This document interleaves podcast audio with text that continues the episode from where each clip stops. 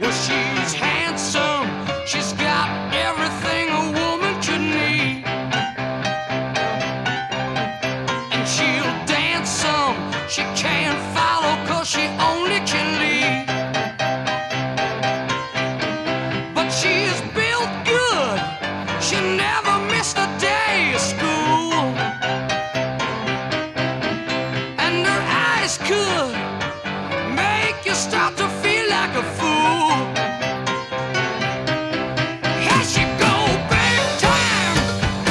Always got her hand in the pie. E aí, Redbands, Hips, Grunges, Punks, Góticos, pessoas de merda que escuta essa bagaça. Eu sou o Rô Metal, está começando agora mais um episódio do podcast de Crazy Metal Mind. Tem aqui comigo o Daniel Ezerhard. Me pegou no meio do gole da cerveja. Boa noite, bom dia, boa tarde pra quem estiver ouvindo. Não sei que horas vai ser, né? Mas Tem- estamos aí, Tem gente. que estar atento, Daniel, tem que estar Ah, eu atento. tô atento, mas tô bebendo, porra. E falando em bebendo Daniel... cerveja, porra. Que Vírgula, porra. Justo. E falando em Daniel, temos outro Daniel aqui. Novamente, segundo podcast com dois Daniéis, mas não os mesmos Daniéis. Olha que loucura. Daniel Ribeiro, seja muito bem-vindo pela primeira vez aqui no Crazy Metal Mind. Valeu, galera. Representante orgulhoso das pessoas de merda que ouvem essa bagaça. Tá, tá faltando uma pessoa de merda vir gravar com Pois é, cara. ó, Eu não posso ser headbanger, porque headbanger é careca, cara. Dá uma dor de cabeça do caralho. Não sou hippie, grunge muito menos. Você é pessoa de merda mesmo. E direto do Maranhão, acho que é o primeiro ouvinte que eu lembro, pelo menos, do Maranhão. Não lembro de É, nenhum cara. outro. Tô morando aqui agora, né? Olha só que bonito, Crazy Metal Mind dominando o Brasil. E como de costume, queridos ouvintes, pra quem quiser que o Crazy Metal Mind continue cada vez mais bonito, mais saboroso, com conteúdo melhor, é só acessar padrim.com.br barra Crazy Metal Mind e colaborar com a mensalidade que achar digna. Todo mês tu colabora com uma quantiazinha e ganha algumas regalias no site. Saber o assunto do podcast antes dele ir pro ar, pra poder escutar a banda antes, pra ouvir o podcast já preparado, pode escolher assunto ou pode vir gravar conosco, que é o caso do Daniel Ribeiro, que ele colabora com a gente porque é uma alma muito caridosa e generosa. E ele escolheu o assunto deste episódio e veio falar conosco. Na verdade, ele não escolheu, não. Ele deu uma lista de assuntos e eu que escolhi. Olha só que feio. Mais, mais obscuro de todos, né? Exatamente, que a banda Elf, primeira vez que vamos falar do Elf, e não só isso, primeira vez que a gente vai gravar algum podcast que tenha algo a ver com o Ronnie James Dio. Nunca falamos nem dele, nem de carreira solo, nem de Black Sabbath com ele, que loucura. É verdade, né? I wanna rock. Oh Lord. 666. Crazy Metal Mind.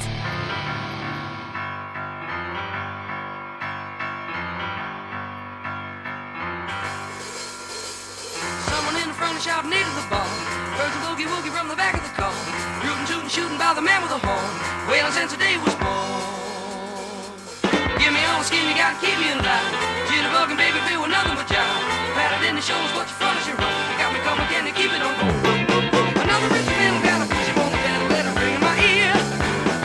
Maybe in the E eu quero começar perguntando qual é a tua ligação, Daniel, com essa banda? É das suas favoritas? Como é que é? Como é que tu conheceu? Cara, eu conheci o Elf por influência do meu pai. Na minha adolescência, eu comecei a ouvir, assim, tive aquela fase metaleiro, né? E comecei a ouvir Rainbow e tal, e conheci o Dio, e eu falei, né, pro meu pai, meu pai curtia rock e tal, eu falei, cara, ouvi um negócio muito legal, Rainbow, Dio e tal, ele disse, cara, Dio morreu em 1974, a banda dele é o Elf. Caralho. Cara, Elf, nunca ouvi falar, cara, quando eu ouvi, espetacular, cara, espetacular. Ó, Ah, o cara muito hipster de Jill, tá ligado? e do outro Daniel agora, eu quero saber que tá ali dormindo, viajando em outra dimensão no celular. Eu tô sempre prestando atenção no que vocês estão falando. É o que, que a gente Jill acabou de falar. Morreu em 74. Chupa! Daniel, tu conhece Elf? Qual é a tua relação com Elf? Daniel Ezerhard. Eu não conheço o Elf, conheci ah, para gravar esse podcast e estou sentido porque, porque eu não conhecia Elf. Também não Que é uma sei. bela banda. Eu nem sabia que o Dio cantava rock and roll. Só rock and roll mesmo, sabe? Sim. Blues rock, hard rock, essas coisas. Pois é, pra mim era uma banda que eu sempre soube que existia, sempre sabia a primeira banda do Jill. mas- não, a, pri- a primeira que teve algum sucesso, mas eu nunca tinha parado pra ouvir. Eu pensei, ah, um dia eu olho lá, deve ser. Não deve ser tão boa, porque não ficou muito conhecida, etc. Aí fui ouvir pro podcast, o podcast de hoje, e fiquei enlouquecido. Que banda maravilhosa, É muito puta bom, que me pariu. muito bom. Não, eu, não, eu, não, eu não chego, eu não chego em maravilhosa, É sim, Dani. mas eu acho que é uma bela banda de rock and roll. Maravilhosa. Não, Sim. tem muita banda melhor de rock and roll do que ele. Ah, mas um- uma boa não desmerece a outra. Mas não é maravilhosa. É sim, cara. Me deixa, eu não acho. A Mas banda é boa pra caralho, entendeu? É boa mesmo. demais. Ela foi formada em 1967 em Londres, na é Inglaterra. 97. Aí há, há controvérsias aí, Metal. Diga, Porque a, a informação que a gente que eu tenho aqui é que ela foi formada em Nova York, cara. que loucura! 67, Nova York. Pois é, procura aí no Deus da Sapiência, Wikipedia. Eu, eu, tô, eu tô no Deus da Sapiência traduzido aí, é foda. Ah, tá. É, eu vi que tinha sido Nova York, cara. Eu até achei estranho, porque eu t- sempre liguei muito Dio à banda, à banda mais britânica e tal. Acho que pela ligação com o Roger Glover, o, o Blackmore, né? É, e porque ele, ele é britânico até onde eu sei. É, eu não eu- Cara, eu vou te falar, eu não curto Dio, né? Então, Caralho. assim, não quero chocar os ouvintes do Crazy Metal Mind. Eu curto Elf, mas não sou fã do Dio. Meu Deus, já, já chocou. é, o Jill é dos Estados Unidos, que loucura, eu sempre jurei que ele era britânico. É, ele é filho de imigrante, né? Italiano e tal. Sim, que viagem. Não, é uma banda americana. Uma coisa que eu falo aqui com o que eu costumo dizer, assim, eu, eu gosto do, do Dilma, também não sou fã do Dilma. Eu, go- eu, go- eu acho ele um baita vocalista, mas não sou um cara que. Cara, eu- sou fã do trabalho dele. Eu, eu gosto dele, assim, como vocalista, ele pra mim só tá atrás do Fred Mercury no rock and roll. assim. Olha Aí aí. eu ainda poria junto com ele ali o Steven Tyler, que eu acho um cara muito foda. É, e o Steven Tyler também, que inclusive o Dio abriu pra eles, né? Assim, O Dio não, o o Elf, né? Abriu pra eles na, na turnê americana de 73. É se isso não aí, chupa. Então começamos o podcast já errando, eles são da Amer- é uma banda americana, não, Americana. não sei por que que tá. Talvez o Wikipedia também fez essa confusão, Ah, que- cara, é o Wikipedia, amigo. né? Wikipedia não é fonte. Cara, é aberto, né, cara? Qualquer idiota pode ir lá e mudar a informação. É, ó, geralmente tem um idiota que corrige, mas esse idiota que corrige não tava lá dessa vez. Dormiu no ponto, né? A formação da banda. A banda teve várias formações, mas a principal, que dá pra dizer que é clássica, é Ronnie James Dio, ou, ou na época ainda Ronald Padavona, que pelo E menos. aliás, não sei se tu sabe disso, mas essa história do Padavona aí, ele usou o nome original dele nos créditos do, pr- do primeiro disco. Acho que foi só do primeiro, né? Do primeiro, porque ele queria fazer uma homenagem à família dele. Ele queria ter no- o nome dele no encarte pra família dele, tipo, olhar e dizer, ó, o nome da nossa família tá numa. Que No bonito. encarte, do, tá, tipo, está famoso, Sim. entendeu? Ele, ele disse isso que realmente foi uma homenagem à família dele. E o guitarri- guitarrista era primo dele, né, cara? Sim, cara, é- olha que bonito. Família, família Lima, né?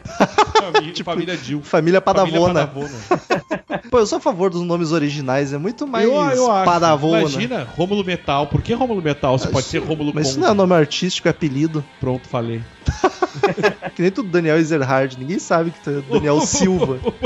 Vai Silva é foda. E mas seguindo aqui a formação clássica, o o Dio nos vocais, obviamente, e pra surpresa de muitos, no baixo também. Pelo menos no primeiro disco ele tocava baixo, cara. No, no último disco ele também tocou partes do, do baixo. É verdade. Cara, que bizarro. Eu não consigo nem imaginar ele tocando baixo, assim, porque o É baixo. porque ele é baixo já, né? Ah, e porque o baixo é maior do que ele, qualquer contrabaixo, né? Pior é que eu, fico- meu, eu te juro que quando eu li essa aí, eu fiquei imaginando ele tocando baixo, que é três vezes o tamanho dele, assim. Ele entendeu? deve ficar uma Porque cruz bem certinha também.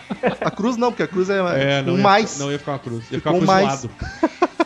E assim, só, só comentário, cara. Um puta de um baixista, hein? Pois é, cara, tocava bem pra caramba. Vamos dizer que o cara era um músico bom, né? Não era só, Justo. não era só Tem- aquela, aquela voz. Tem uns covers do, do, do Elf, inclusive no YouTube, que a gente consegue ver o Dio tocando baixo, assim, bem claro, fazendo, é, tocando Black Dog, tocando War Pigs, assim, você vê o baixo bem destacado e ele, pô, arrebentando, cara. É, no caso, você ouve, porque não tem vídeo, não, é só o áudio. É, não sei. É verdade.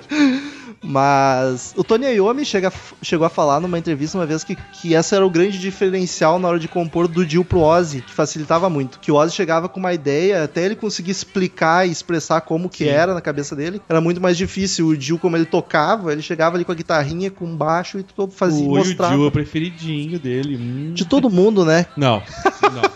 Tô brincando, eu sei que é. o Ozzy é o favoritão. Mas dando sequência na formação, te- teve vários. Tô dando a, a principal aqui, depois a gente comenta alguns outros. David Feinstein, Feinstein. Einstein. Na guitarra, ele tocou só o primeiro disco, mas ele é considerado o, o- o guitarrista do Rainbow. assim. Do Rainbow, tô louco, do Elf. É, olha isso. Ele Aí, virou agente da banda depois, né, cara? Ficou agendando show e tal pros caras. é, ele virou manager, e aí, inclusive, do Elf. E na batera, tínhamos. Tínhamos, buguei aqui, Gary Driscoll, que foi, inclusive, o único cara que participou de todas as formações junto com o Jill. Ele e o Jill foram os únicos que estiveram em todas. E nos teclados, Mickey Lee Salce tocando. é Cara, só um comentário. Esse cara no teclado é uma, um show à parte, né, cara? É um monstro. Não, mas esse né, cara não tocou em todos os álbuns, né? Tocou, todos. Tocou. tocou É mesmo? Todos. Ele não é o tecladista original. Ah, Mas n- nas gravações tá, ele chegou tá, a tocar, tá, pegar não todos. foi. Porque a banda começou em 67, Vocês né? E o já primeiro disco foi só em 72. Aliás, tem uma história tensa com isso, né? Teve um acidente de carro que matou um integrante da banda, que era o Nick Pantas. Exatamente, Nick Panthers. E aí, isso foi em 68, né? Um ano depois da banda ter começado. Alguém Ah. sabe os detalhes desse acidente? Como é que foi? Só Eu não sei. sei, que foi um acidente com a Foi de banda, ca- inclusive. Ah, foi com a ônibus, van deles, alguma coisa assim? Não sei. Automi- automobilístico e era Entendi. com a banda, Eu mas vi que era um acidente de carro Isso, isso. com a banda, né? É, o Nick Pantas morreu, faleceu nesse acidente e teve mais alguém que se machucou. Mas grave mesmo foi Ah, só deve ele. ter uma galera se machucada se o cara morreu, né? É, provavelmente. É e uma aí, parada meio Clive Burton, né? Só o cara morreu e os outros ficaram vivos, né?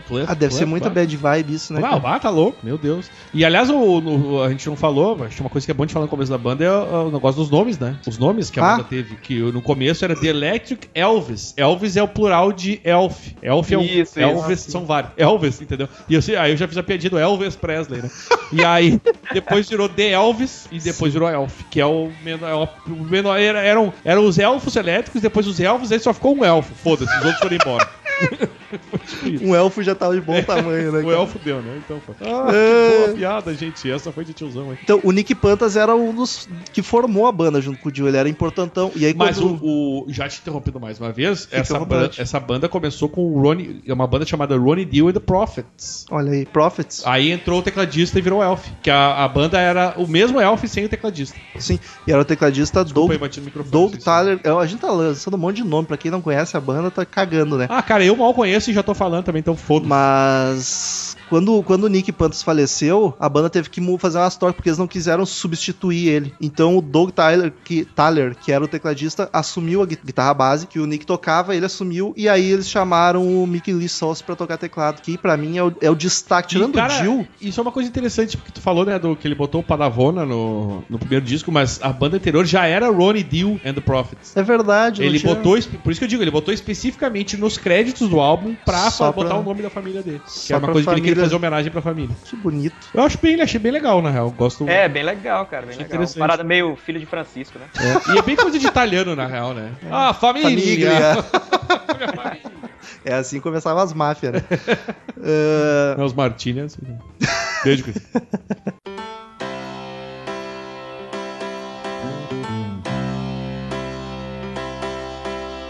Lady, pick your feet up, come and lay beside me.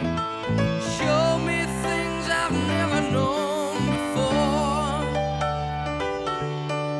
Seven days of wonder, come and pray beside me.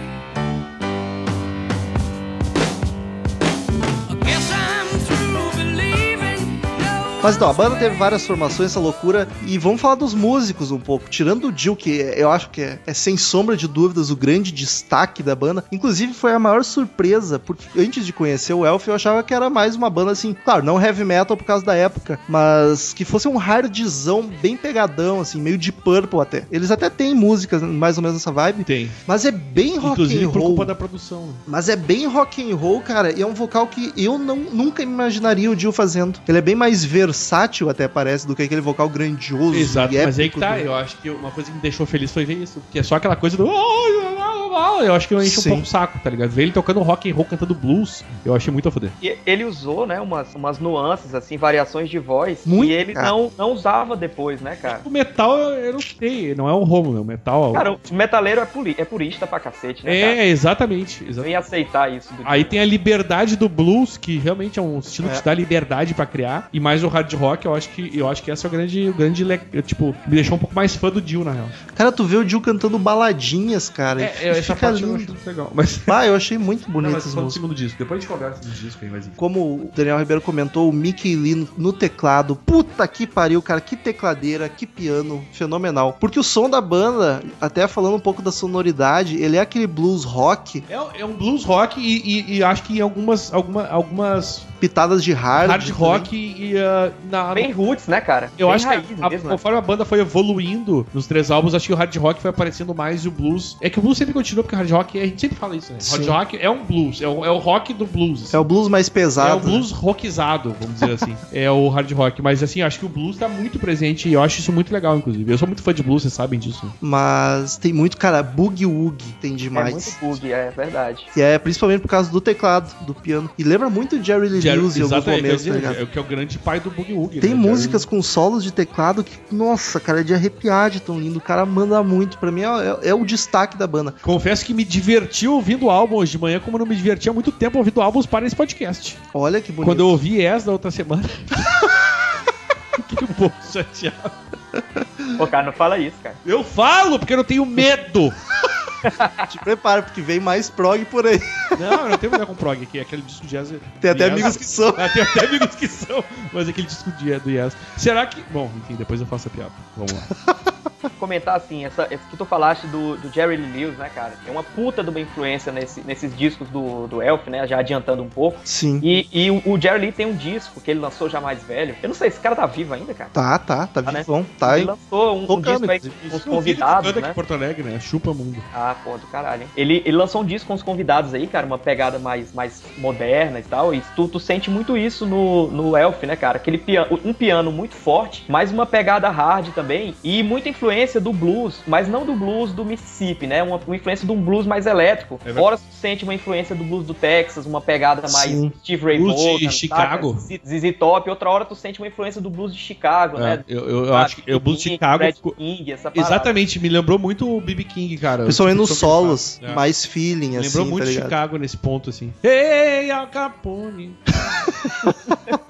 O que é curioso também na sonoridade é que essa influência é meio boogie-woogie, mais rock and roll O rock do clássico. pianinho, né? Vamos, vamos traduzir pros ouvintes, é o rock do pianinho. Se tu for ver a banda, o primeiro disco de 72, E eu acho, eu- a gente vai comentar um por um, mas a banda foi cada vez menos, na minha opinião, deix- tocando hard rock. Eu acho o primeiro mais hard É, e eu- depois ele foi ficando mais boogie-woogie, mais trabalhado. E é engra- engraçado porque isso era um gênero dos anos 50. Sim. Então ela já tava atrasada, já era uma banda que fazia um Era um som gênero que velho, já tinha, né? cara? inclusive, morrido, né? Naquela É, época. era uma banda já fazendo um som velho. Talvez até por isso não tenha estourado tanto. Provavelmente, provavelmente. Tava meio atrasado, que nem agora tu ouve as bandas, nossa, que som setentista. Era tipo eles. Mas tu vê que os caras não tinham medo de experimentar, né? Eu acho que, que esse é o grande, é, a grande diferencial do Elf pra outras bandas. Como os caras não tinham fã-clube, não tinham público de porra nenhuma e só viviam pra abrir show dos outros, cara. Sim. Eles eles estavam muito dispostos a experimentar, cara. Os caras experimentaram de tudo. Eles foram pra psicodelia, e os caras foram pro. Assim, tu sente ZZ Top nos caras, tu sente Alman Brothers um pouco, tu sente Lynyrd Skinner, tu sente blues. Então os caras vão pra música negra, eles não têm medo, né? E o, e o vocal do Dio permitia isso, né, cara? O cara É, tinha eu- um, porra, É por isso que eu achei cara FD, eu achei. transitava bem pra caralho. Eu descobri um Jill versátil que eu não sabia que existia, tá ligado? Porque a Pois gente, é. a gente conhece o Jill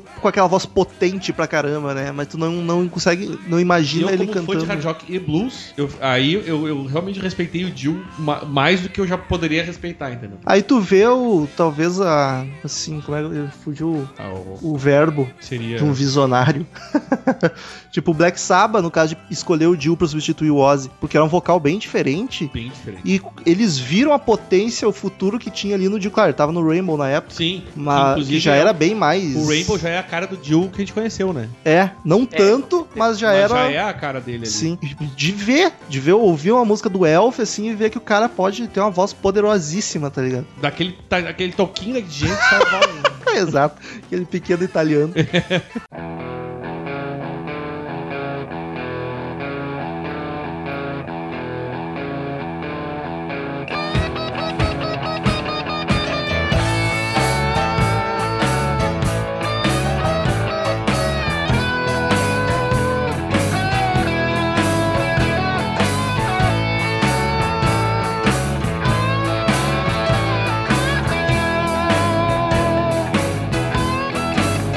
Crazy little mama, is your heart still mine today? Eh, Daniel, tu teria as paradas, Cara, não achei vendagens. nada de vendagem. Eu achei a avaliação dos discos deles, eu achei. Sim. Mas não achei vendagem, nada. Não tem registro, eu não consegui achar nada. É que é bizarro, né? É uma banda que não fez grandes Então tu não sucessos. acha nada de. Cara, é muito difícil achar material pra estudar sobre a banda na internet. É muito difícil, cara. Porque é, normalmente que a gente fala de uma banda que sempre tem aquele momento que a banda faz a transição de banda de abertura pra headline, tá ligado? E o Elf não teve isso. Não, não teve. Exatamente. Não É. teve, não deu tempo, né, É que cara? Quando Porque teve, virou Rainbow. É. É, o Rainbow, pois é. É aí que tá. Mas e se não virasse Rainbow, nem sei se ia ter. Ou O se não ia Rainbow, demorar por mais exemplo, ainda. Eu conheço há muito tempo. O Rainbow eu conheço há tempo pra caralho. Tem, Sim. inclusive já tinha música deles há muitos anos. Antes até de conhecer o que, que era o Jill de verdade, sabe? Uhum. E Elf realmente, eu acredito, te falei, eu não tinha noção do que, que era a banda Elf, sabe? Sim. Não sabia que era isso aí. Eu vou dizer que eu só conhecia ela, acho, porque o pessoal sempre comenta ah, a banda que o Dio tocava antes e ele tocava baixo. É, É, tu por conhece causa Dio- dessa é que tu curiosidade dele conhece Dio tocar melhor baixo. que E não pela banda, era pela curiosidade dele ser baixista, tá ligado? Cara, mas ó, só uma informação assim dos álbuns. No primeiro, o primeiro álbum foi um, foi- não teve sucesso, né, cara? Foi um, foi ridículo e tal, não teve vendagem de porra nenhuma. Mas o Roger Glover, o baixista de Purple, curtia pra caralho os caras. Então ele bancou financeira e bancou musicalmente os caras. Disse não, vou produzir mais álbuns de vocês. Caralho, eu sabia que ele era o produtor, mas não sabia. Não, ele bancou os caras. Era meio mecenas assim dos caras, entendeu? Que bonito. Pois é, legal, né, cara? Glover sempre foi o meu Purple favorito. É, ele é um cara, ele é um visionário, né? O cara tem uma puta visão de música, né? E foi ele que produziu os três discos do, do Elf. Isso, isso. O primeiro com a ajuda do Ian Pace, também baterista do Deep Purple. Tava tudo em casa, né? Me admira o Jill nunca ter cantado no Deep Purple, talvez porque ele foi pra panelinha do Hit Blackmore. Ou não, né, cara? Que ninguém tem panelinha com aquele cara, só a mulher dele no Blackboard. É verdade, que tá durando até. tá.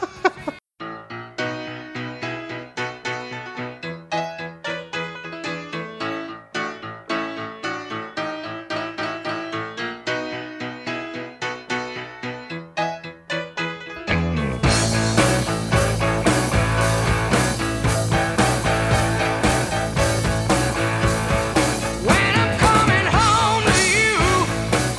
Mas aí, o primeiro disco saiu em 72, e aí já a banda já é quase, quase outra não, mas perde dois membros no caminho, que a gente comentou, o Nick Pantz que faleceu, e o Doug Tyler, que era o guitarrista, acabou saindo também. E aí ficou a formação clássica, que depois veio, veio a sair o trocar o, o guitarrista. Mas a formação, digamos que original, porque a gente normalmente cos- costuma considerar a original a que grava o primeiro disco. E cara, fazia tempo que eu não ouvia uma banda que eu escuto a discografia inteira e não acho nenhuma música ruim. Nenhuma, cara. Eu achei todas, bo- umas um pouco melhor, É, outras. Eu confesso que eu achei umas, ah, achei umas um pouco chatinhas. Ah, depois a gente vai falar do disco, mas principalmente do segundo disco. Nenhuma me Em incomodou. relação ao cara. primeiro e terceiro, eu, eu não tenho nada de mal pra falar mesmo. Assim. Sim. Eu, no segundo, acho que tem umas baladas que forçaram um pouco a barrinha.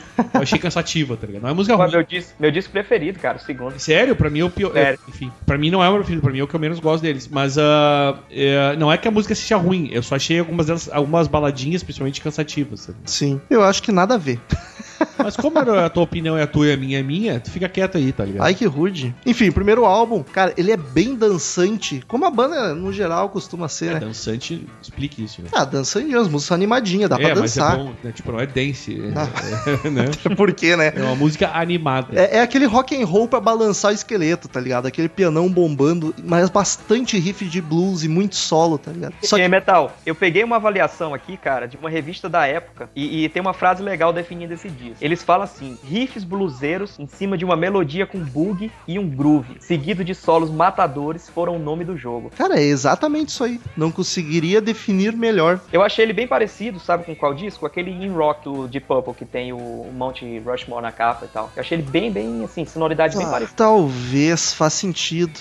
Eu acho que o do Elf ainda é um pouco mais alegrinho, digamos assim. Qual? É verdade. O In Rock do Deep Purple eu acho que é mais porrada um pouco. Ele é mais, pe- mais pesado. Mas a vibe das guitarras, assim, a, a vibe do disco, é, acho, acho que faz sentido a comparação. Os caras beberam muito na fonte, né? Não tem como se Não, correr. e ô Sim. meu, eu não sei se vocês estão ligados quem foram quem produziu esses álbuns aí. Então, amor, se tu tivesse ligado no podcast, eu também já teria se ligado, que eu já falou umas três vezes já. É, já falaram? Eu não, tinha, eu não tinha ouvido mesmo. Aliás, Daniel, o que, que tu achou da produção do Roger Glover? Então, né? eu eu queria chegar nesse ponto. É, mas o Ian Pace também, né? No primeiro disco, sim. É, o Roger fez os três, não? Sim. Tá, tá. Isso que eu- a minha dúvida era se, se o Roger já tinha feito os três. Ah, eu achei a produção do primeiro álbum. Aliás, os três são, eu achei muito boas. O primeiro álbum eu fiquei chocado por ser o primeiro álbum e a produção já é. já muito boa. começou bem, E né? os outros mantiveram. Então eu acho que um dos grandes. Um, um- acho que o, o fato do, do Roger, do Roger Glover e o Ian Pace terem produzido, acho que deu uma. E eu não sabia que esse cara tinha essa manha de produção, velho. O Roger é o produtor Porque de Purple. ficou muito bem produzido os álbuns. Sim, Ah, ele é eu o- achei assim, ó, tu pega o álbum cru ali de 72, cara. É um álbum muito bem produzido. É aquele negócio que a gente fala, o baixista sempre tem que ter outra função pra justificar o salário.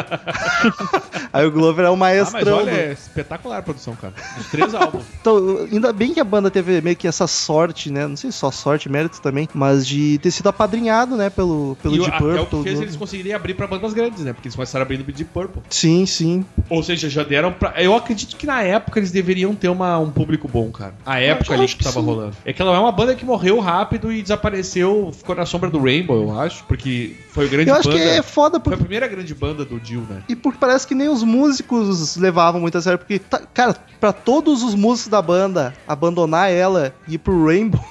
É. tipo, é um pouco tipo, ah, foda-se É verdade. essa merda, vamos lá tocar com o Blackmore que já tem um nome. É verdade. Não, e eles estavam eles estavam cagando tanto pra banda que o último disco deles foi lançado um mês antes do primeiro disco do Rainbow, cara. É, É, exatamente. não, e não era nem pra dizer nós vamos fazer outra banda que é o Rainbow. Não, eles foram pra serem músicos do Blackmore, porque era Blackmore. Exatamente. É, Inclusive, uma coisa que eu queria comentar: a culpa do fim do, do, do Elf foi estritamente do Blackmore. Sim. Ele terminou com o Elf. Porque ele Verdade. chamou os caras, vamos tocar? Ah, vamos então. E aí fizeram um sucesso comercial que eles não tinham feito antes com o Elf. Sim. Embora, muito embora o estilo do Elf seja muito mais estilo de música que eu gosto do que Rainbow. E, eu, e isso que eu gosto de Rainbow. É, o Rainbow é mais metal mesmo. Mas é muito mais metal do que Sim. hard blues. Eu achei, por isso eu digo, é, ah, eu realmente achei. É que tu falou assim, ó, uma banda maravilhosa, assim, eu acho uma banda boa pra caralho. Mas dentro do estilo eu prefiro muitas outras do que antes Sim. deles. Mas realmente, o, o, pra mim, o- entre o Rainbow e Elf, se eu tivesse que escolher que som eles deveriam fazer, eu preferia o som que eles faziam no Elf. Ô, louco. É. Eu também, concordo. Money Talks, Daniel.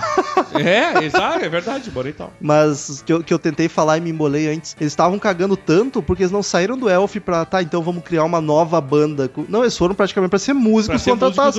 Porque a banda, inclusive, o primeiro disco era Rich Blackmore's Rainbow. Até o Ah. nome era dele, tá ligado? Exatamente. Tipo, ah, foda-se, vamos ser É pra músicos. vender, né, cara? Sim. Mas, ah, por, por um lado, o- se, se o Blackmore teve culpa do fim do Elf, é que isso é muito complicado jogar com o Si, né? Porque, de repente, se eles tivessem conseguido, talvez o Elf teria sido uma grande banda, e a grande banda do Jill. E talvez ele não tivesse cantado onde ele cantou, entendeu? É bizarro ficar nesses É. e sim. É, é que assim, ó, é aquela história da, como é que é da, da borboleta, a borboleta bate asa Efeito lá borboleta. e cria o furacão, entendeu? Sim. Tipo, o- o- o- hoje em dia, talvez o Dio tivesse agradecido o Blackmore pra chegar onde ele chegou, porque foi o cara que criou o Rainbow e o Rainbow que lançou o Dio. Mas e se não tivesse lançado, talvez o, o Elf teria feito um sucesso do caralho. Sim. Isso a gente nunca vai saber, né? É só especulação. Então a gente tem que agradecer, de certa forma, o Blackmore também, apesar de ter acabado com o Elf, porque o Dio ah, acabou se encaminhando muito por causa, eu acho, do, do Rainbow. É, e o Blackmore é o filho da puta que tudo que ele toca vira ouro, né? E o Blackmore é um cara chato pra caralho. né? Sim, e é, mas é gênio. No sentido de chato mesmo. Não é um elogio, é porque ele é chato. Né? Nos alongamos até no primeiro disco. Cara, É. destaques, pra mim foi muito difícil fazer destaque, porque eu destaco Ah, ele eu inteiro. nem saquei. É o primeiro disco, eu acho todo ele muito bom. É Eu- muito eu sensacional. acho- Acho... que é meu favorito até da banda. É daquelas que chegou chutando E, o mundo, já. a, a, aqui, aqui as anotações que eu fiz, já que eu não consegui vendar esse disco aqui do- da avaliação, não sei se foi da All Music. Ao Music deu 13,5 13,5. estrelas. Então tá, foi da All Music que eu peguei. Ah, foi um álbum deles que ganhou 13,5 estrelinhas, que dá uma nota 7, se for ver mais ou menos aí. a regra de 3 aqui de Não, cabeça. é que você só. vai só, multiplica por 2, faz uma nota de 10, daria 7. Uhum. O que eu acho injusto, inclusive, eu daria muito mais do que 7 nesse álbum. Sim. Eu daria no mínimo 8, 8,5 aí, porque eu acho um álbum muito bom mesmo. Eu acho que não é um álbum excelente, mas é um álbum muito bom. Eu, eu achei bom pra caralho. Foi o primeiro álbum, obviamente eu ouvi na ordem, até se meio sem querer, porque eu ouvi lá no. Antes de ver a- As datas eu ouvi lá no Google Play. E eu achei, bah, quando o Romulo falou, eu ouvi. Meu, é, é hard rock, é blues, tá ligado? E curti muito esse álbum. Não fiz, cara, não, não separei músicas aqui, mas. Que eu acho o álbum que ele é muito todo muito parelho, assim. Eu não sei se tem uma música que se destaca, uma música que se, se, se destaca por ser ruim. Eu acho que não tem. Eu, eu acho que pra mim pegou muito efeito surpresa. Porque eu tava esperando o heavy metal do Jill, só que de uma forma meio embrionária, tá ligado? E não foi nada disso que eu achei. Eu, por, por isso que eu acho que eu tô tão deslumbrado. Porque foi uma banda que me, me ganhou totalmente com algo que eu não esperava. E ela já começando com Ruti Cuti Lady, que é uma música Aham. sensacional. Eu já ouvi, eu falei Ruti Kuti Man. Olha a brincadeirinha Sim. que fizeram aí, hein? e é uma música muito boa, cara. Cara, é foda demais. A melodia dançantezinha, aquele rock and roll com o teclado Meio gostosíssimo. blusão, assim, cara. É, mas, Daniel, tu que é o fãzão aí, quais são as tuas favoritas desse Eu disco? não consegui. Ah, não, ele. Tem dois Ah, Daniel sim. agora. Puta, tu me Daniel. confunde, cara.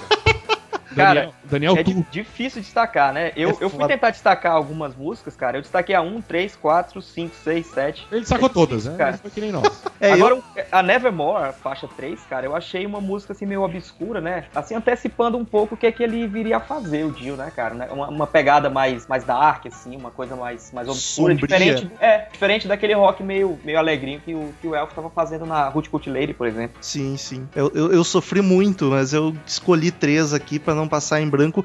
First Avenue, que é linda, cara. Dançante o Jill cantando com uma voz de boa, tranquilinha, a guitarra solando lindamente, o teclado marcando a música. Ah, puta merda, que som foda.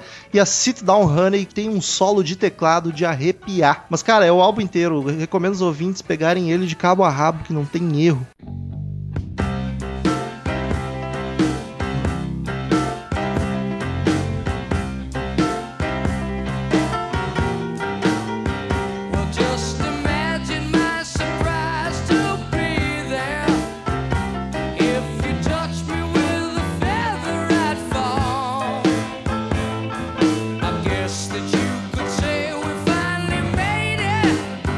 E aí, entre o primeiro álbum e o segundo, rola as mudanças na, na formação, que o David Feinstein sai da banda, vira um empresário até, e aí entra o Craig, Craig Gruber no baixo e o Jill vai só cantar. Esse primeiro disco foi o Jill que tocou baixo. Aí o, entra o Craig pro Jill só cantar e entra o guitarrista Steve Edwards, que vai até o fim da banda daí. Essa formação vai até o fim, na real. Depois só entra mais um pra fazer percussão. Nós chegaremos lá. E aí, em 74, dois aninhos depois, sai o segundo disco, Carolina Country Ball, que eu tenho a impressão, me corrija se eu estiver vamos errado, lá, vamos lá. que esse disco, Daniel, é o The Dark Side of the Moon é? do Era, era a piada que eu ia fazer, mas eu quero dizer que pra mim é o disco mais fraco deles. Cara, eu, eu acho melhor o primeiro. Depois O o. primeiro eu acho melhor. O, inclusive, foi, ganhou três estrelinhas este álbum. Foi o que menos ganhou estrelinhas, que dá uma nota 6 aí, mais ou menos. Do All Music, se eu não me engano, foi All Music também, não tenho Sim, certeza. sim, foi. E, e eu acho, cara, por, que- por que, que eu achei isso? Ah, em que momento? Porque eu tava também, eu fiquei ouvindo ele inteiro, fui gostando. Chegou uma hora que veio umas duas baladas em sequência que eu achei muito Tem. cansativas, cara. Tipo, não achei uma balada. Tipo, foram músicas que não precisavam estar no disco, porque eu acho que ah, não é uma balada que emociona, sabe aquela balada que tu ouve, meu Deus, que, que sabe? Eu Quer estou chorar no lembrando da cantinho. minha gatinha.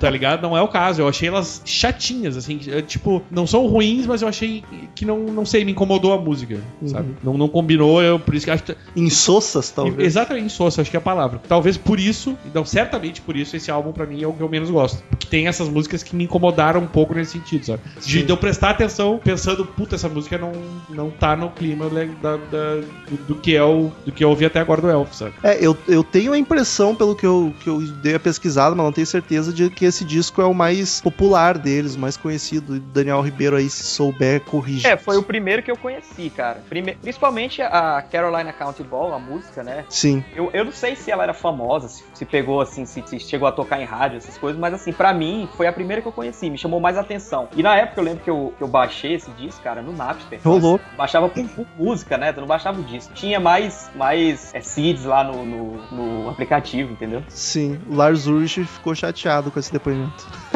Pois é, felizmente. Inclusive, esse disco tem as curiosidades que em al- algumas tiragens saiu com o nome Carolina Country Ball. E aí é um disco raríssimo hoje em dia, porque saiu com esse erro aí. Country saiu? Country em vez de County. E ele, ele também se chamou LA 59 nos Estados Unidos, né? Exatamente, não sei por que diabos tem essa mudança de nome do disco. É, eu também não faço ideia. Ah, esse é um disco que tu já nota que ele é bem mais trabalhado, tá ligado? Aí tem bastante backing vocal feminino que não tinha antigamente. Antigamente não, no álbum anterior. Tem até metais, naipes de metais, ele tá bem mais produzidão. E eu achei ele uma vibe bem mais leve, menos hard rock, tá ligado? Ele tem músicas mais pesadinhas, mas no geral ele é bem mais tranquilo que o, que o homônimo. Ele tem mais baladas também, que eh, talvez foi o caso do Daniel, ele não curtiu, foi umas duas baladas seguidas. É, eu curti as baladas, cara. Outra, também. outra, outra frasezinha que eu achei em relação a esse disco da, de revista da época, eles falam aqui que a influência do Deep Purple é muito sentida nesse álbum e o esforço de Glover em bancar a banda. O álbum mistura hard rock, funk, jazz, blues, southern rock e uma dose de boogie-woogie. Eu diria que a dose de Boogie Woogie é bem grande. É a maior dose, quase. É verdade, dá pra sentir bastante. E é muito. É maior. Eu ainda tô, tô em choque com essa banda Tô de- em do Jill. Do Jill cantando Boogie Woogie, cara. E ficou ah, espetacular. Vai, vai virar uma das minhas bandas de cabeceira por, por um bom tempo a partir de hoje. Os destaques. Cara, eu já começo com a Carolina Countball, que eu acho sensacional. A música- Carolina. É Carolina. né? Carolina. O que, que seria Country Ball. Carolina Countball? Carolina County Ball. Ball, cara, county é tipo o Condado, é, né? é um, é o condado de- da Carolina, que é o Da bola. Tem Carolina do Sul, Carolina do Norte, e ball é tipo um baile. Justo. Eu não sei se ne- é o sentido desse aqui, mas tem uma coisa que eles chamam ball, que é um É, eles ba- chamam- o é o- baile do condado da Carolina, é tipo isso. cara. Esse- isso tem influência, né? Eles, os próprios músicos na época falavam que, que a sonori- eles queriam ter uma sonoridade de bar. Olha aí. Então, é, é, esse Carolina County Ball é como se fosse o ballroom dancing, né? Aquela coisa mais de, de- aquela sonoridade de bar, uma coisa mais crua, né? Que é, às vezes, assim, eu, eu tenho uma impressão, cara, que eles beberam numas fontes muito certas, assim, além de Purple, é, a gente sente um pouco de The Doors, né? Sim, sim, a E- psicodeliazinha no teclado. É. ali que- Exatamente. Alman Brothers também, uma puta influência dos caras. E, e é uma coisa assim, um Queen, cara, que não dá pra dizer que é influência, porque em 74 o Queen tava lançando o segundo disco. 74, é verdade. Mas é um Queen mais hétero, né, cara? Mais cru, assim. Eu achei isso homofóbico. Não, não, é- não é, não é homofóbico, cara. Cara, É não precisa te explicar, tu sabe que aqui a gente fala essas merda mesmo, é pra falar, entendeu? Aí tu vê que o convidado estudou e se preparou pro podcast. Olha que bonito. Ah, que saudade de de convidados que estudam. E bah, falo mesmo, eu falo na cara. Sintam-se ofendidos, eu falo na cara. mano. É o primeiro, né, cara? Tem que deixar uma boa E impressão. olha, tá difícil. É, no primeiro eles são sempre Ah, assim, no segundo, já nem dá, ouviu. né? vai estudar pro segundo também. Cara, ela, ela é uma música mais tranquilinha, a melodia dela é linda, cara, e essa é um boogie woogie da melhor qualidade. Não sei por que diabos me lembrou Raul Seixas. Talvez porque o Raul bebia muito dessa vibe dos anos 70 aí de músicas, até rolava uns plagiozinhos ali meio de canto. e ela já começa o disco num clima tão agradável, cara, com backing vocals, com metais, ah, coisa linda, cara. No final ainda dá uma animada loucaça, assim, pra fazer a pista toda dançar loucamente. Eu, que, que disco foda, puta que me pariu. É outro que pra mim não teve nenhuma música ruim. Emendo já o destaque da rap, que é um baladão lindo. Tu nem é acredita, Fantástica, fantástica. tu, tu nem acredita que é o Jill cantando, uma voz tão suave e linda. Puta que pariu, uma balada blues, assim, ó, de arrepiar a alma. E a Rainbow, olha aí, seria um presságio, música Rainbow, que é outra foda demais, meio soul, com bastante backing vocal, uma melodia mais grandiosa. É um disco melhor que o outro. Cara, a, a sexta, a sexta faixa, cara. Na verdade, aquela, é um pior que o outro. Porque eu Aquela prefiro- Rocking Chair, Rock and Roll Blues. Sim. Ela era meu toque do celular, cara. Naquele tempo que a gente colocava toque polifônico no celular. Nossa. Ah, vai. Pô, como é que tu conseguiu achar isso em polifone? É, isso, olha, parabéns, hein? Cara, Napster, cara. Porra, mas mesmo assim, parabéns pro Napster, olha aí. Chupa Larzush.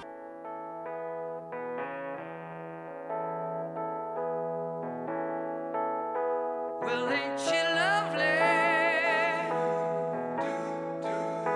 when she's blue? And ain't she lovely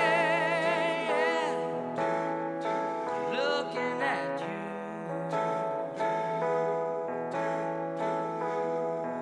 And I'm not one for speaking out loud.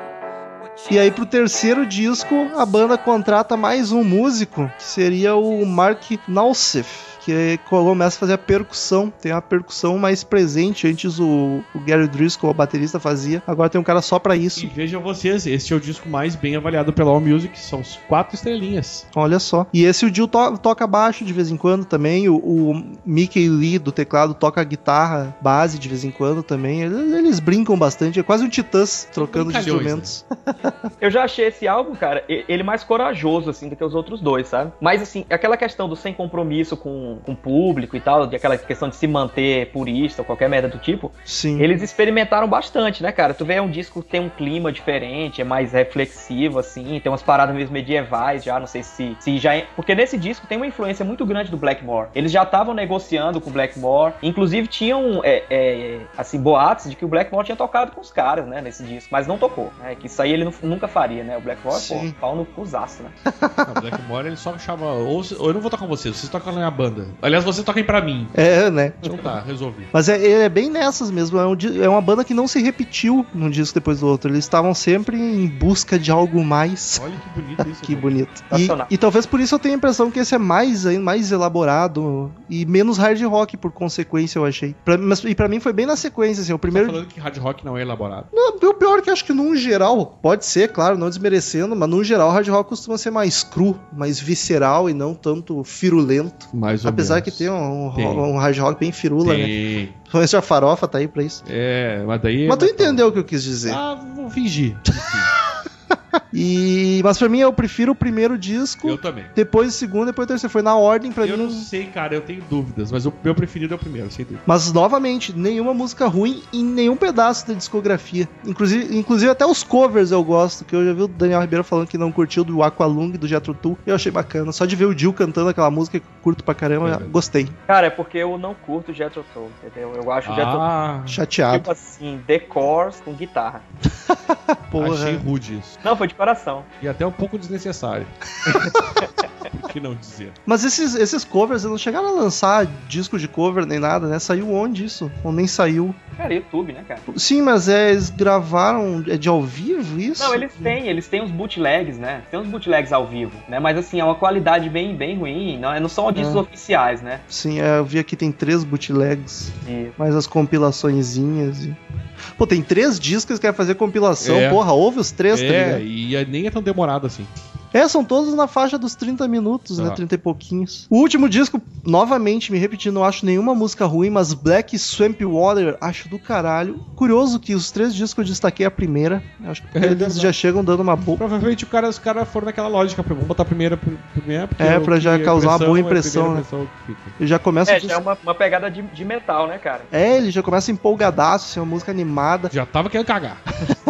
um pouco mais pesadinha até que o disco anterior, essa primeira. O NX Smiles também curto muito, é uma balada gostosa do disco, tá ligado? É muito bizarro saber que o Jill Muito cantando aquilo. É, é co- é completamente diferente de todo o resto da carreira do Jill, mas, mas é linda, é linda demais. Me faz um filho, Jill. Nossa senhora, hein? Denúncia.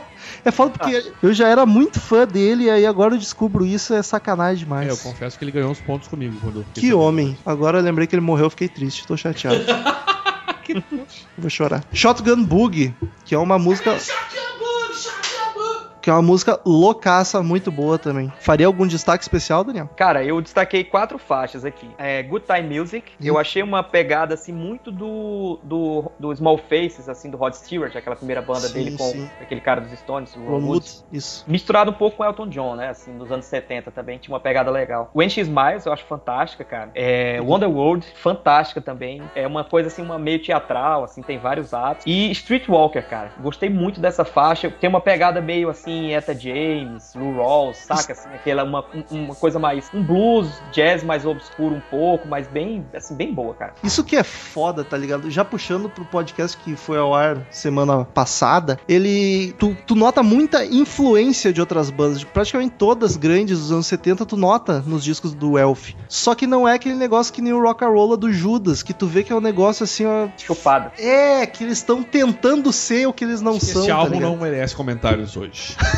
O Daniel tá chateado ainda. É, Acho que o rock and roll é meio cocô e esse álbum do Elf é tão bom que não dá nem pra, comer- nem pra comparar o. Pois é, esse é o grande diferencial. Tu nota que o Elf eles estão influenciados, estão na vibe. O Judas parece que eles estavam tentando ser aquilo, tá ligado? Querendo imitar mesmo. É, eu acho que é isso aí. Pode ser que eles não quiseram fazer isso, Mas só pareceu- fracassaram, mas é. pareceu exato. que sim. Exato. Não, não quero julgá-los, mas já julgando. A gente não tem como. É, é- é só especulação porque a gente não tem nada pra dizer se é ou não é.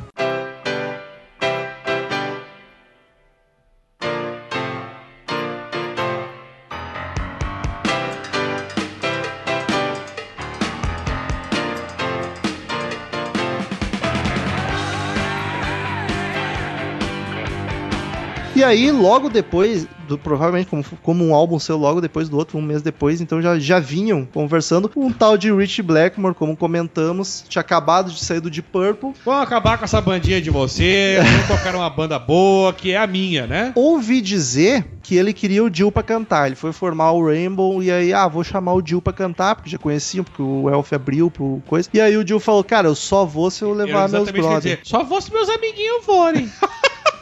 E aí foi, foi todo mundo. Menos o guitarrista, o, o Steve, Steve Edwards. Não foi porque o guitarrista ia ser o Rich Blackmore, né? ou seja, coitado, se fudeu. Coitado do cara, né? Perdeu o trampo dele. Uma pena, né, cara? Porque ele é muito bom, né? Sim, toca bem pra caramba. Inclusive, será que ele não fez mais nada depois? O que aconteceu Eu com esse confesso que eu tenho cara? um pouco de nojo do Blackmore. Agora, hoje eu fiquei um pouco mais. Eu já tinha, mas hoje eu fiquei um pouco mais. Ele é aquele cuzão Ele é tipo. chato, tá ligado? É tipo o Axel, tá ligado? Que é o cuzão, Não, mas faz Axel é música lindo e boa. maravilhoso. Ah, suspeito Cheiroso. do caralho, né? Dois chatos da porra. Mas enfim, aí ele leva a banda inteira, menos o Guita, e faz o Rich Blackmore's Rainbow, que foi o primeiro, primeiro disco do Rainbow, saiu com esse nome. Mas foi só, inclusive foi só, só esse disco que ele a- aguentou a galera, né? Porque depois já tá, vai, É. vai embora todo mundo, É. fica só o Dio aqui Chega, comigo. deixa- tá, já fiz o que eu tinha que fazer, a bandinha tá aqui, né? O Dio já gostou da bandinha, tá chato.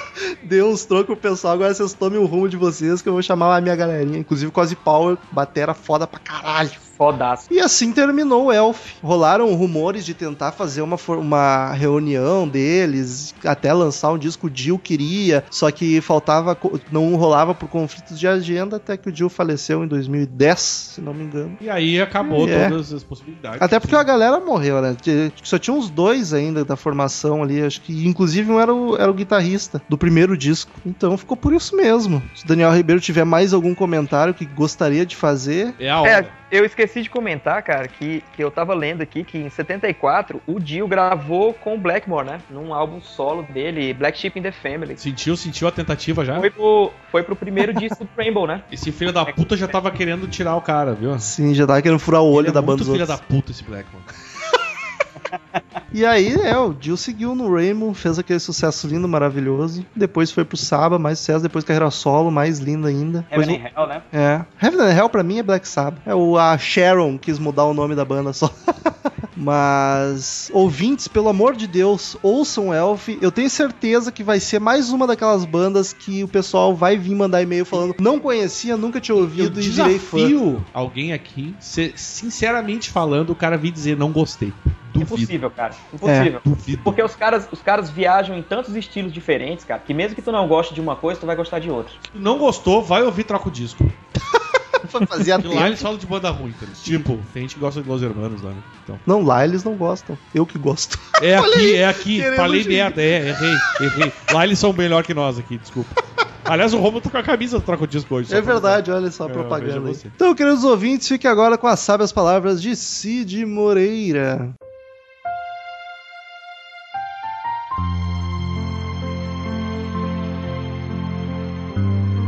Bem, só imaginar a minha surpresa de estar lá. Se você me tocou com uma pena, eu caí? Tá errado isso.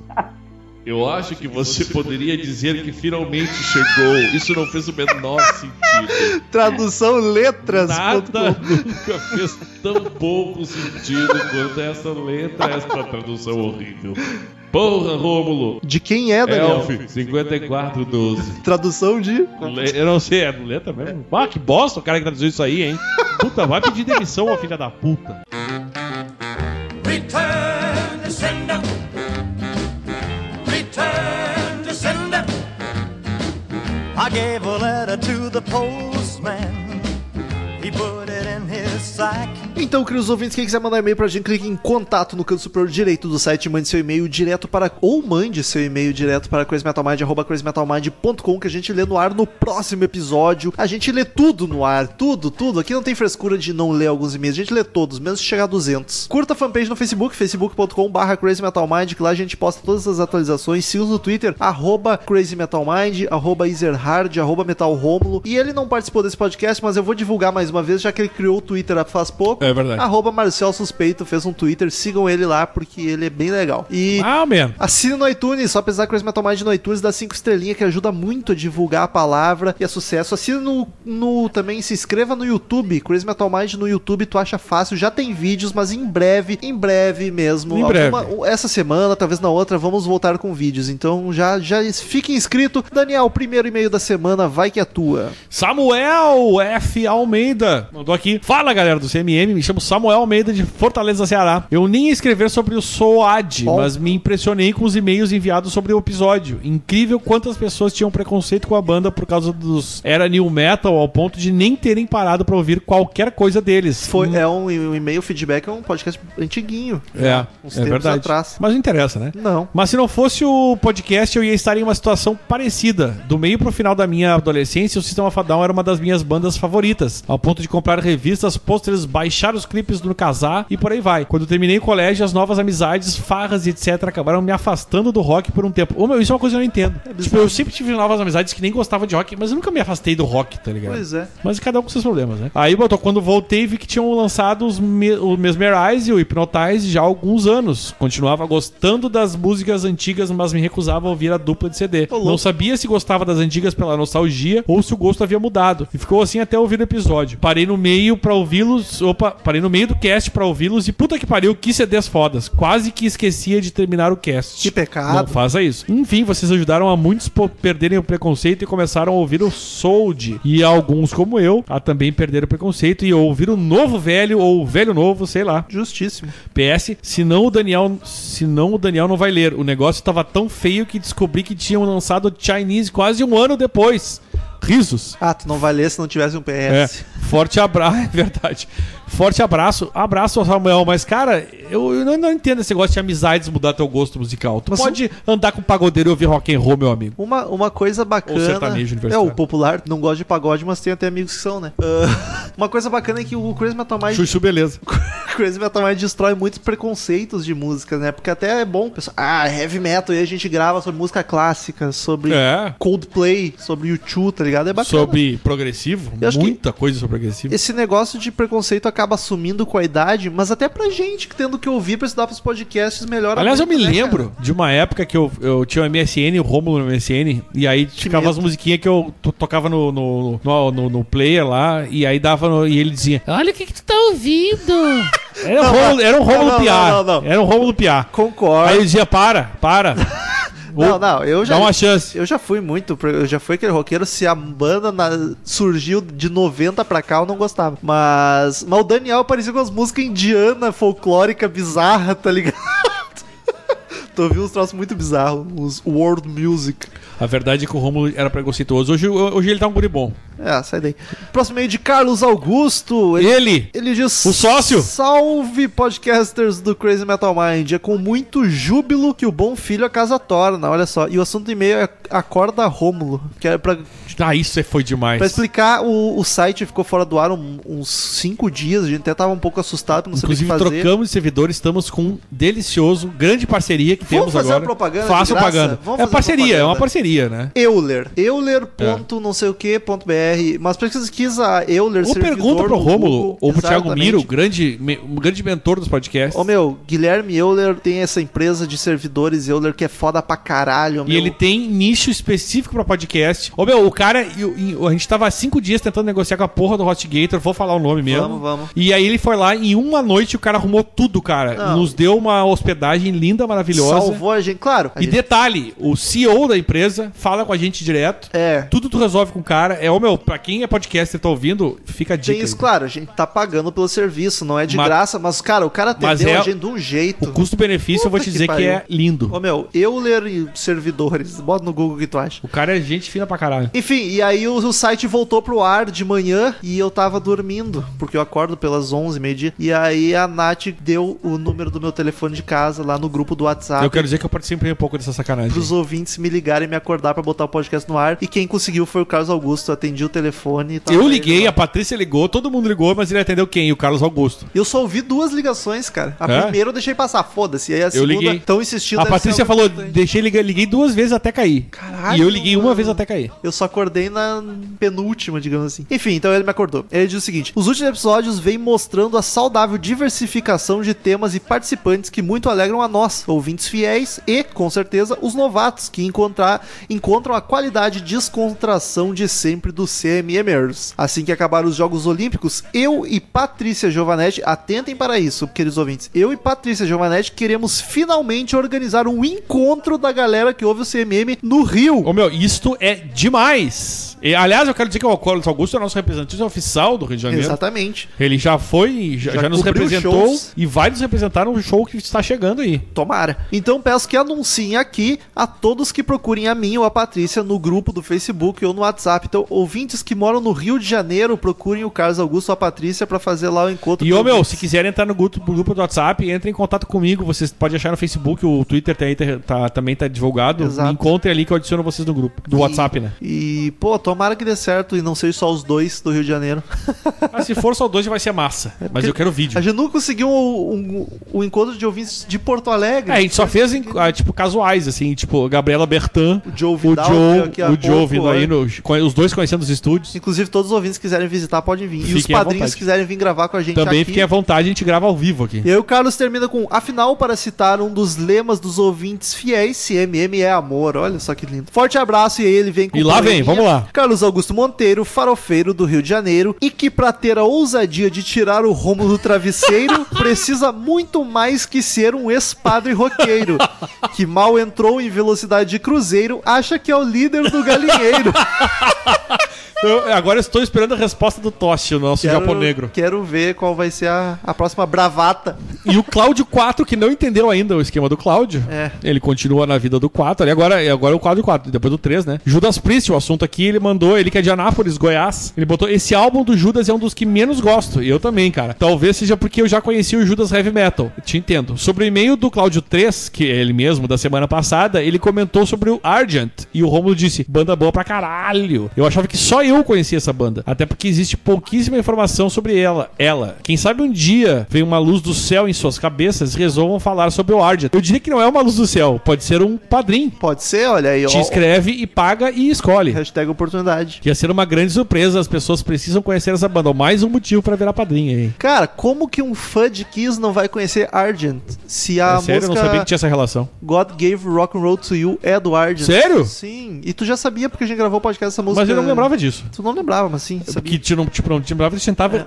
tinha citado Argent, que foi uma passagem rápida, né? Sim, sim. Mas, Mas é deles. aliás, é uma música belíssima, eu Sim, queria é uma dizer. banda bacana. Um dia sai podcast, cara. A gente tá no episódio 258, 9. 258, 9? Se, o padrinho não- se os padrinhos não abandonar, a gente vai até o mil. Então uma hora sai. Pode demorar 400 anos, mas uma hora sai. 400? E olha aí, um, que- um podcaster nosso. Juliano, E é o Ana Gil, Arendt. o popular Gil, podcaster que grava sobre bandas boas, bo- bo- tipo Angra. Angra. Dream Theater, aquela que a galera Gente, gosta. nunca gravou. Iron Maiden. Não, mas é só porque ele gosta. É, ah, fazaço de Iron Maiden, né? Grande Gil, nosso, re- o nosso correspondente inglês. É verdade. Tá Juliano Ianarelli, o Gil, ele é de estado, cidade de estado Londres, né? Na Inglaterra, popular Inglaterra, cidade da rainha. Não cidade, né? País. É. Assunto rock and Não, roll. né? Londres é cidade. É que tu falou Londres, Mas cidade é que da eu falei rainha. Inglaterra, cidade da... Ah, foda-se. Assunto rock and roll, a mensagem é ligou o modo Murilo, fala metal, fechou o modo Murilo. Fala, meu. Espero que ainda dê tempo de dar minha opinião de merda sobre o último podcast. Então, Sempre dá, meu. Deu tempo, é que confuso às vezes se confunde, mas deu tempo. Queria fazer sobre Falar, queria falar. falar. sobre a produção do álbum e dar meu pitaco em por que ele soa tão diferente dos outros. Quero dizer que concordei com o Gil, faz muito sentido e acho que ele, Esse Gil é um gênio, né? não sei, mas é que ele É que tem a Dina Eugênia, a gente tem o Gil Eugênio. Eu disse o seguinte: a razão atende pelo nome de Roger Bain, que é o- era o produtor do Rock and Roller. Acho que rolou um efeito Dave Mustaine no cara depois de ter sido chutado, entre aspas, do Black Sabbath. O cara não produziu nada relevante depois daquilo. Talvez ele tenha tentado fazer do Judas um novo Black Sabbath. Ele limitou os caras Ele limou. ele limou os caras pra caralho no estúdio e faixas como The Reaper, que é um hino do heavy metal, foram deixadas de fora, vindo a ser lançadas no segundo CD. Às vezes esquecemos que o produtor não influencia apenas no lado técnico das gravações, mas também no lado artístico. Sem dúvida nenhuma. Principalmente quando produtores experientes trabalham com músicos sem cancha. É verdade. Popular sem É experiência. onde eles mais tomam conta do trabalho. É. Temos que agradecer aos deuses do metal que arrumaram outro produtor pro segundo CD e deixaram os caras esculpirem o estilo que depois seria lapidado pelos maiores de todos. Fica aqui minha humilde opinião e meu fraterno abraço. E eu, e, Eu acho inclusive, que- nós dois concordamos com o Gil. Eu acho que matou a charada mesmo. Eu acho que o produtor que sacaneou mesmo, o Judas. Pra tu ver como eu gosto sempre de falar em produção, porque produção eu acho uma parte importantíssima do álbum. Pra não perder o costume, um dia vamos gravar um podcast de produtor.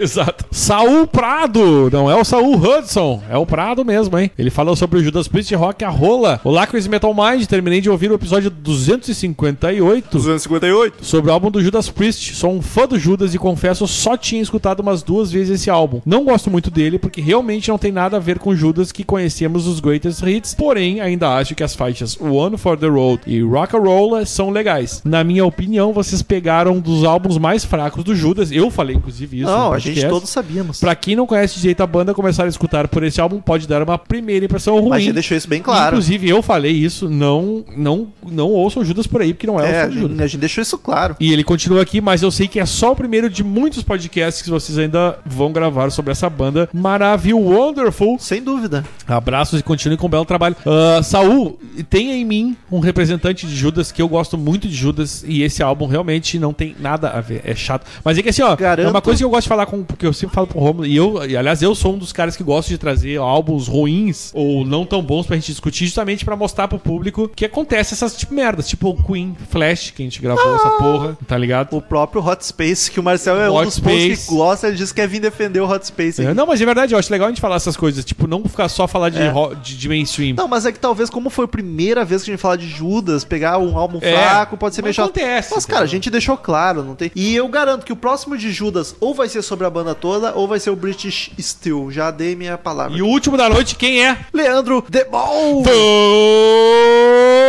Futebol! Ele assinou como Leandro Rocabola. Oh. Roca a bola! Aí o assunto feedback atrasado? Não, chegou em tempo, cara. Nunca é. Ô, meu, vocês podem falar do primeiro episódio. Não existe feedback atrasado. Não, é que esse foi o último. Eu acho que ele mandou Não, mas é bom atrasado dizer- porque a gente já tava gravando e chegou Mas é bom e-mail. dizer, mandem. Não Manda, interessa o manda. episódio. Se quiserem fazer um comentário, mandem. Mesmo... A gente lê. Ah, não mandou a tempo, a gente gravou e-mails? Vai entrar na semana que Vai vem. entrar, Ah, meu. Pode falar do segundo episódio que tu ouviu e achou uma bosta. Comenta, manda. tá Ele ligado? é de Guaratinguetá, São Paulo, e ele diz: Olá, amigos do CMM, deveras curiosa a escolha de vossas excelências para o primeiro episódio de Judas. Confesso entender os valores sentimentais pelos quais a senhora Winter gosta tanto disso. Ela que a Natália não entende nada. Pra mim, como foi dito várias vezes, não é Judas. Conhecia só a faixa título por causa do Bruno Suter. Segue o vídeo. O Bruno Suter teve um, um programa na MTV, acho que foi um dos últimos programas de rock and roll da MTV, que era o Rock and Roll o nome, É, que o exatamente. Detonator apresentava. e tal. Inclusive, a gente não vai passar o link. Curto pra caralho a faixa título e seu refrão. Entre, a, entre parênteses, me esbudeguei de rir do, C- do Cid recitando. Porém, nunca me interessei em ouvir o resto do play. A julgar pelos trechos tocados no episódio e a opinião dos senhores, acho que nem eu farei. Pô, faz, cara. Ele é muita cópia de outras bandas, mas as músicas são boas. Escuta uma vez na vida, não vai te fazer mal. Só como uma banda, como uma boa banda de rock pauleira dos anos 70. Mas o que vem depois da carreira dos caras é tão bom que sei lá. Não, é tão bom que não vale a pena ouvir esse aí. Nesse, senti- nesse sentido, É, sim. mas escuta. As Não, com- é bom ouvir tudo, tá As ligado? comparações com o Deep Purple foram tantas que me fizeram lembrar dos primeiros discos do Purple, sem a Ian Gillan ainda, bem desinteressantes e talvez tão sem personalidade quanto o Judas nessa trajetória. Desinteressante Nessa não. estreia. Estreia. Eu acho que o Deep Purple estreou pior do que o Judas. Mas o Deep Purple tinha mais personalidade que o Judas, enfim. Que é o que ele.